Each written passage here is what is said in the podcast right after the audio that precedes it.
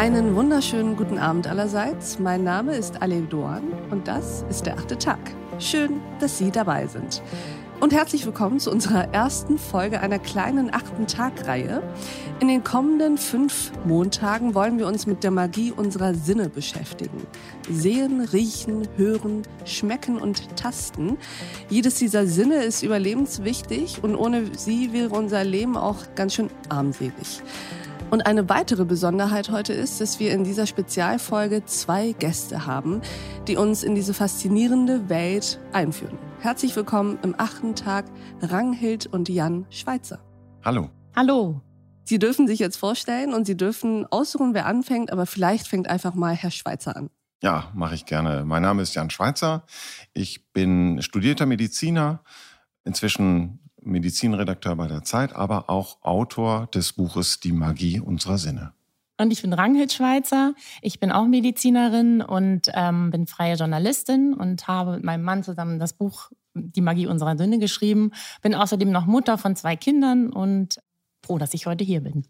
ich bin auch froh, dass Sie beiden hier sind. Und wir wollen unsere Reise beginnen mit der ersten Station und mit dem, ich vermute mal, beliebtesten Sinn. Ich weiß gar nicht, ob man das so sagen kann. Wir wollen jedenfalls beginnen mit dem Sehen. Ist das eigentlich der wichtigste Sinn, den wir haben? Also wenn man danach geht, was das Gehirn damit machen muss, mit diesen Reizen, die da von außen kommen, nichts anderes sind ja Sinnesreize. Das ist etwas, was von außen kommt ähm, und das Gehirn muss es verarbeiten. Dann ist es tatsächlich der wichtigste Sinn, denn ungefähr 70 Prozent ähm, der Reize von außen kommen übers Auge rein. Sind also optische Reize. Ja.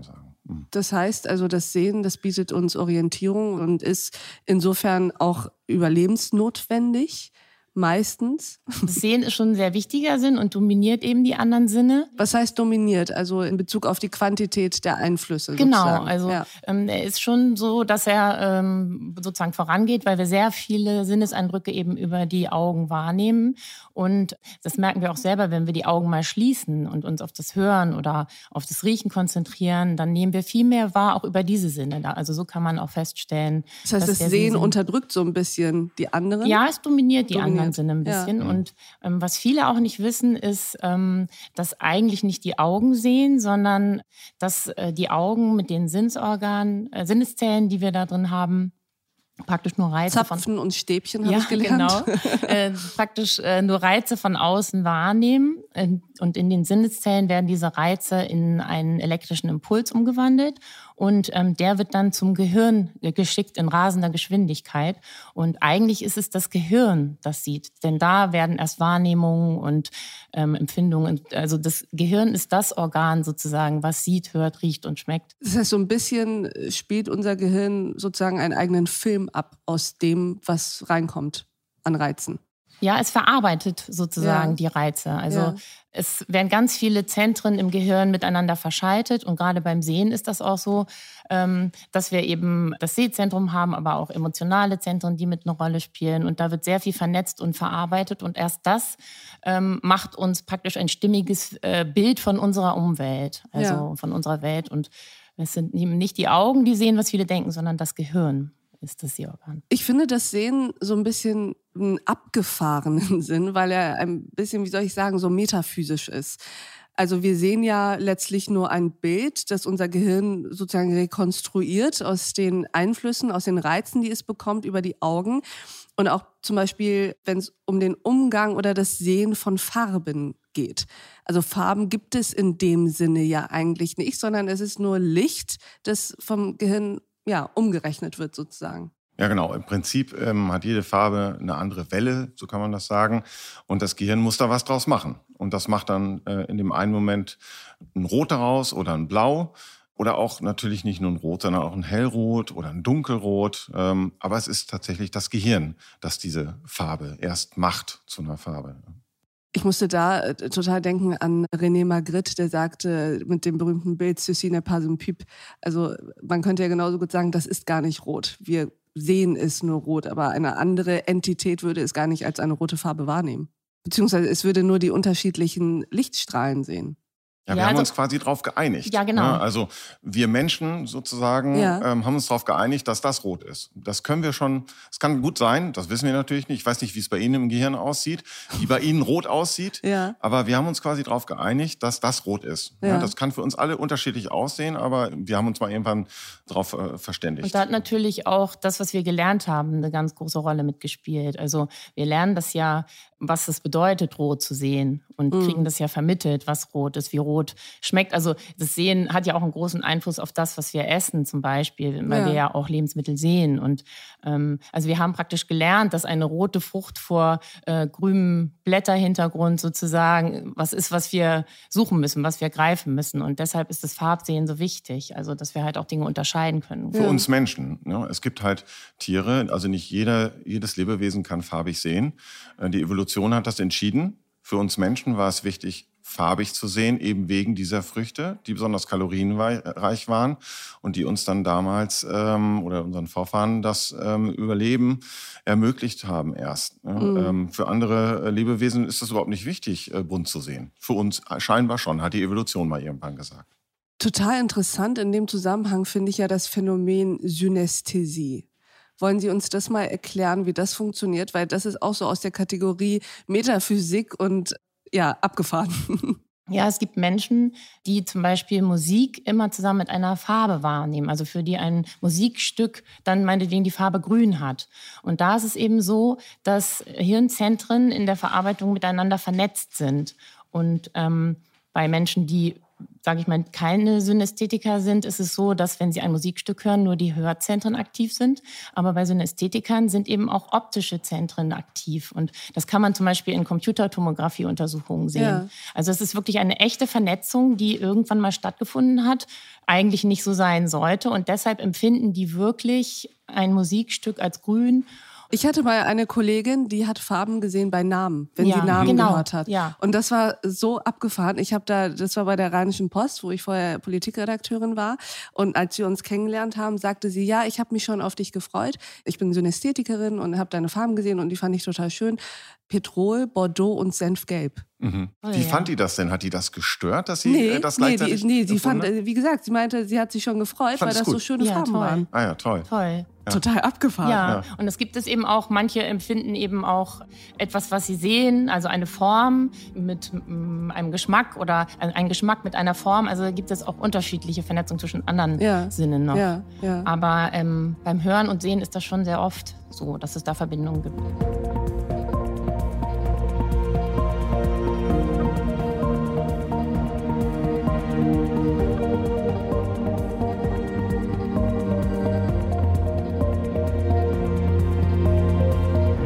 Apropos Verbindung und Vernetzung. Das Sehen ist ja irgendwie auch der sozialste Sinn, wenn man das so sagen kann. Also was wir sehen, interpretieren wir und verhalten uns auch entsprechend, gerade in Interaktion mit unserer Umwelt, aber auch vor allem mit den Menschen in unserer Umgebung.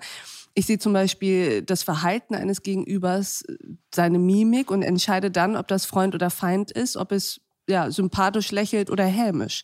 Also das Sehen ist ja auch sehr wichtig für unser Sozialverhalten. Absolut, ja. Wir können sehr viel in der Mimik eines anderen lesen.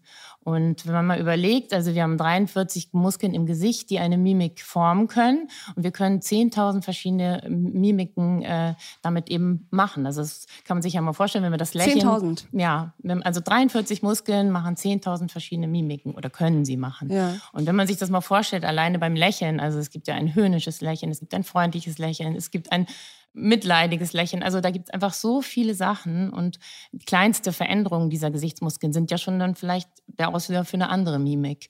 Ne? Also äh, das ist Wahnsinn, was wir da erkennen können.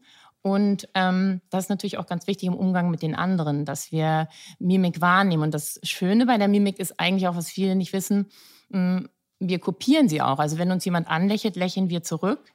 Und das machen wir weil wir sozusagen die Empfindungen des anderen nachspüren wollen. Also wir versetzen uns sozusagen in seine Position, Richtig. um zu gucken, was geht in dieser Person vor. Ganz genau. Und ja. ähm, das läuft automatisch ab. Und das ist bei einer anderen Mimik, bei Entsetzen oder so auch. Also das ja. sind natürlich auch Dinge, die uns warnen können. Und weil wir ja auch äh, als Säugetiere, sage ich mal, in der Gruppe leben, ist es ganz wichtig, dass wir auf die Mimik des Gegenübers reagieren können und sie auch sehen können und sie bewerten und dann auch reagieren können darauf.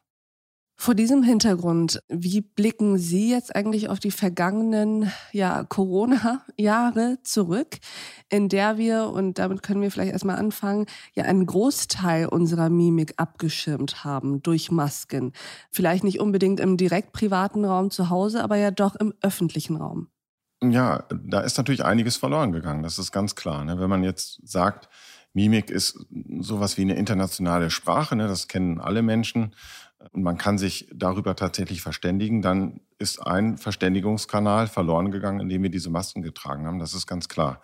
Andererseits kann man dann auch wieder sagen, dann haben vielleicht auch andere Sinne eher eine Chance bekommen, da, dafür ähm, vielleicht Emotionen von anderen zu erspüren. Ne? Also das, das Hören, das vielleicht eben so ein bisschen unterdrückt wurde, das haben wir ja gerade schon besprochen, vom Sehen, das konnte dann mehr zur Geltung kommen. Und man hat vielleicht auch ein bisschen unbewusst und unbeabsichtigt geübt, auch auf diese Weise Emotionen wahrzunehmen. Ja. Ja, ich, ich kann mich noch erinnern, oder das ist mir schon mehrmals passiert, wenn ich eine Maske getragen habe und meinem Gegenüber irgendwie signalisieren wollte, ja, ist okay, wenn sie sich neben mich setzen oder so in der Bahn zum Beispiel, dann versucht man das dann so doll zu lächeln, dass man das an den Augen sieht und das Gegenüber das irgendwie wahrnimmt. Ja, genau. Ja, genau. Ja. Mhm. Und es ist ja, glaube ich, auch eine kulturelle Frage, ob man mehr über die Mimik an den Mundmuskeln kommuniziert oder mehr an den Augen, richtig? Ja, also die Mimik ist praktisch eine internationale Art äh, Verständigung, die wir alle verstehen, aber sie hat sozusagen Dialekte. Also im asiatischen Raum ist es so,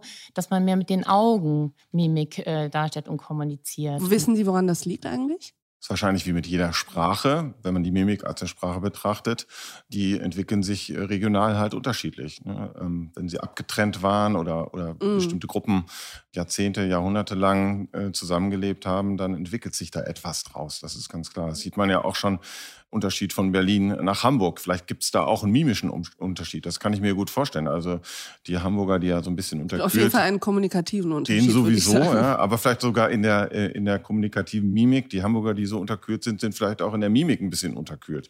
Kann ich mir gut vorstellen. Ja, dann hat die Evolution sicherlich irgendeinen Grund gehabt, weil was ganz Interessantes ist, ähm, dass zum Beispiel auch Hunde mit ihren ähm, Herrchen und Frauchen kommunizieren über die Mimik. Also ja. die suchen immer Blickkontakt.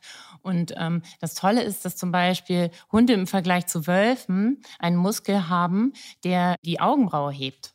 Und ja. Wölfe haben das nicht. Und man kennt ja diesen typischen Hundeblick den haben wir sozusagen als Menschen, als wir Wölfe irgendwann mal domestiziert haben oder Hunde domestiziert haben, ähm, bemerkt, fanden den schön oder unsere Vorfahren ja. fanden den schön und haben sozusagen die Tiere ausgesucht, die diesen Blick machen konnten.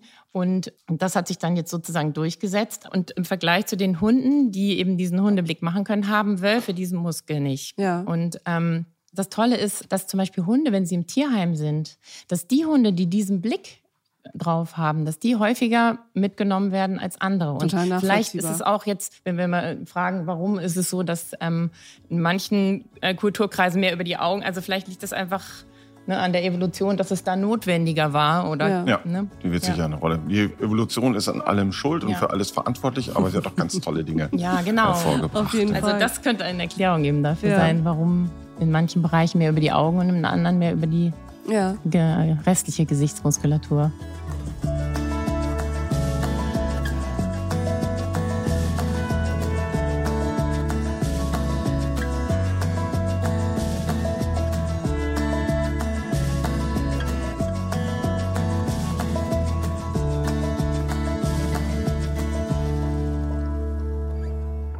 Zum Abschluss dieses Gesprächs würde ich eigentlich ganz gerne nochmal über eine andere Dimension des Sehens sprechen, nämlich über das Sehen der eigenen Person. Es gibt ein Kapitel in Ihrem Buch, das heißt Die Angst vor dem Spiegel.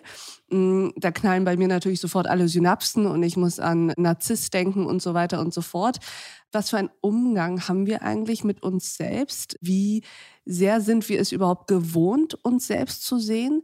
Und inwiefern hat auch da wieder die Corona-Pandemie so ein bisschen einiges äh, durcheinander gebracht, vor allem durch die vielen, vielen Videokonferenzen, die wir dann geführt haben, in denen wir ständig auch wieder uns selbst beobachten mussten, könnte man ja schon fast sagen. Ja, es gibt natürlich ganz individuelle Unterschiede, wie oft und wie sehr sich jemand im Spiegel anschaut. Manche machen das wirklich nur morgens, gehen dann zur Arbeit und abends nochmal. Aber es ist schon so, dass die Corona-Pandemie durch all die Videokonferenzen, die wir hatten, uns unser Gesicht mehrere Stunden am Tag vor Augen geführt hat. Und das ist eben was, was wir nicht kannten, was wir auch nicht gewohnt waren und was eben auch Stress auslösen kann. Warum Stress? Ja, weil. Weil wir sehen, was alles nicht so richtig schön ist im Gesicht? Ja, und weil wir uns ständig selber sehen. Das sind wir halt eigentlich nicht gewohnt. Es ist natürlich auch der Stress dadurch, dass viele andere uns auch sehen und wir viele andere sehen. Das ist natürlich anders als in einem Gespräch, das man in einem Raum führt, wo man ja viel mehr Platz hat. Auf dem, bei der Videokonferenz ist man in einen ganz kleinen Bereich eingesperrt und aus dem darf man auch nicht ausbrechen. Man kann also keine großen ausladenden Bewegungen machen. Und das, was man sonst in einem normalen, in einer normalen Konferenz hat, fällt alles weg. Und man muss sich auch sehr auf die Mimik des Gegenübers konzentrieren, weil sie halt zweidimensional ist und nicht dreidimensional. Und das ist alles Stress und Anstrengung. Das fand ich total interessant, dass es uns eben nicht nur stresst, uns selbst zu sehen. Also es gibt ja auch Studien, die gezeigt haben, dass eben die Anfälligkeit für Depressionen etc. erhöht ist, je mehr man mit sich selbst, mit dem Selbstbild konfrontiert war. Übrigens wahrscheinlich auch im übertragenen Sinne, sondern dass es uns auch stresst, wenn wir das Gegenüber nicht in der Form wahrnehmen können wie im echten Leben, sondern nur digital, so dass wir eben nicht alle Mimiken erkennen und entsprechend interpretieren können, dass das uns tatsächlich anstrengt. Genau, das ist ja auch so eine Art Selbstvergewisserung, die wir in einer normalen Konferenz, in einem normalen Gespräch immer haben. Wenn wir jemanden angucken, dann wissen wir mindestens, er hört uns zu oder nicht. Im Idealfall findet er es sogar interessant, was wir da erzählen. Wenn das fehlt oder wir uns das irgendwie raussaugen müssen, weil wir es nicht richtig erkennen auf diesem kleinen Bildschirm, bei einer Konferenz sind ja meistens, weiß ich, zehn Leute oder so oder noch mehr dabei, alle mit einem ganz kleinen Bild. Da muss ich erstmal gucken, ähm, wer schaut überhaupt hin. Viele machen gerade was anderes. Das für Videokonferenzen verführen ja auch dazu, mal eben Kaffee trinken zu gehen oder holen zu gehen oder sowas. Also das stresst dann schon und da muss ich gucken, hört mir da jemand zu und wie interpretieren die das, was ich da gerade sage? Ja, Finden die das ja. gut? Totaler Man spricht Stress. in so eine Blackbox rein. Ja, ganz genau. Stress, ja, okay. Und man sieht ganz viele Augen halt auch auf sich gerichtet, weil es ja. eben nur so ein kleiner Ausschnitt ist, den man von jedem sieht. Sonst sieht man den ganzen Menschen, wenn man in einer realen Konferenz sitzt und sieht, ähm, nickt da einem zu, rümpft da die Nase. Das kann man viel leichter erkennen, als wenn man das zweidimensional so auf einem Bildschirm sehen muss. Und das verursacht halt Stress und auch Ermüdung. Und ähm, das war jetzt in der Corona-Zeit für unseren Sehsinn schon sehr anstrengend. Ja. Ich kenne es auch von, von Moderationen. Als ich angefangen habe mit Moderation, da hatte ich dann ein Publikum vor mir. Und dann war es manchmal so, dass auf einmal ein Licht angeschaltet wurde als die Moderation dann wirklich begann. Ja. Und ich habe das Publikum nicht mehr gesehen. Ja. Das war der totale Stressmoment ja. für mich. Ja. Und diesen in klein hat man dann natürlich wieder, man gewöhnt sich natürlich an diese Videokonferenzen, aber der Stressfaktor ähm, ist immer noch höher, als wenn man sich trifft, wenn man sich persönlich trifft. Also ein Plädoyer für echte Konferenzen in Persona.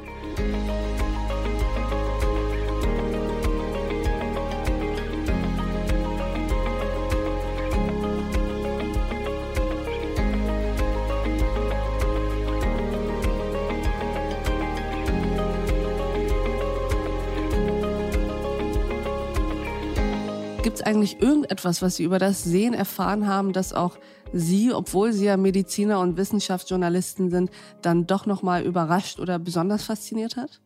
Also mich hat sehr überrascht, dass der die anderen Sinne so dominiert. Ja. Also dass es wirklich wichtig ist, auch mal den Sehsinn auszuschalten, um eben auch bewusst hinzuschmecken, bewusst hinzuhören und was man dann alles so noch wahrnehmen kann, was einem vorher gar nicht bewusst äh, war, einfach weil der Sehsinn so dominant ist. Mhm. Das war das, was mich wirklich überrascht hat. Mhm. Und natürlich auch, dass wir so viele unterschiedliche Mimiken erkennen können. Das ist schon toll. Und dass wir auch den Kontakt zu anderen brauchen. Dass mhm. es so wichtig ist, dass wir äh, uns angucken und auch bewusst anschauen, um in der Gruppe gut funktionieren zu können. Dass wir wissen, sind wir willkommen, wenn wir irgendwo hinkommen oder sind wir, werden wir eher ähm, abgeschottet. Das können wir eben über die Mimik auch erkennen. Mhm. Das fand ich ja, bei mir war es tatsächlich die sogenannte Unaufmerksamkeitsblindheit. Äh, so ein Fachausdruck für was total Faszinierendes. Wie ich fand, auch als Mediziner hat mich das sehr fasziniert. Da gibt es diese berühmte Studie, dass man Radiologen äh, Röntgenbilder gezeigt hat, auf denen man ein irre großes Gorilla, glaube ich, ne? Gorilla, genau. Da hat man irgendetwas platziert, das kann man Ja. mit einem Gorilla machen oder was auch immer, was ähm, da eigentlich nicht hingehört. Also ziemlich groß, ja. Also Ja. größer als alles das, was sie eigentlich erkennen sollten, diese Radiologen, nämlich als Tumor zum Beispiel. Und die meisten haben es einfach übersehen. Das ist diese Weil sie nach Tumoren gesucht weil haben. sie nach was anderem geschaut haben. Ja, ähm, es gibt noch ein berühmtes Experiment, auch da werden vor einer Kamera äh, ist ein Basketballspiel und da wird auch ein Gorilla durchgeführt. Den erkennen auch die wenigsten Leute. ja. Ja, und auf den Alltag übertragen heißt das, man kann zum Beispiel, wenn man Auto fährt und man sich auf bestimmte Dinge konzentriert, übersieht man schnell etwas. Ne? Also wenn man Auto fährt, das ist natürlich banal, aber trotzdem sei es nochmal gesagt, Auto fährt und sich auf das Schreiben einer SMS oder so konzentriert, das geht nicht, dass man dann das, was drumherum passiert, auch tatsächlich mit der nötigen Aufmerksamkeit sieht. Also ein Kind, das auf die Straße rennt, das übersieht man dann hundertprozentig. Also keine SMS schreiben, während man Auto fährt. Genau. Genau. Und auch äh, generell, also sobald man die Aufmerksamkeit auf eine Sache äh, richtet, das ist ja zum Beispiel auch bei Zauberkünstlern so, die fangen uns ja dadurch, dass sie ganz ausladende Bewegungen Ja. machen und dann ihren Trick vollführen, den sehen wir aber nicht. Obwohl er vor unseren Augen passiert, wir achten halt auf das, was sie ne, an großen äh, Schwingungen und so weiter vor uns äh, vollführen. Und das ist einfach was, was uns bewusst sein muss, dass viel an äh, uns sozusagen auch vorbeigeht, wenn wir nicht unsere Aufmerksamkeit darauf richten. Toller Sinn der Sehsinn, Ja. aber wir sind auch leicht zu verführen Ja. über den Sehsinn. Es ist in der Tat ein verführerisches Thema auch und Sie hatten auf jeden Fall meine volle Aufmerksamkeit. Vielen Dank für diesen ersten achten Tag Spezial zu unseren Sinnen. Heute ging es um das Sehen und am nächsten Montag machen wir weiter mit dem nächsten Sinn. Ich verrate noch nicht, welcher es sein wird.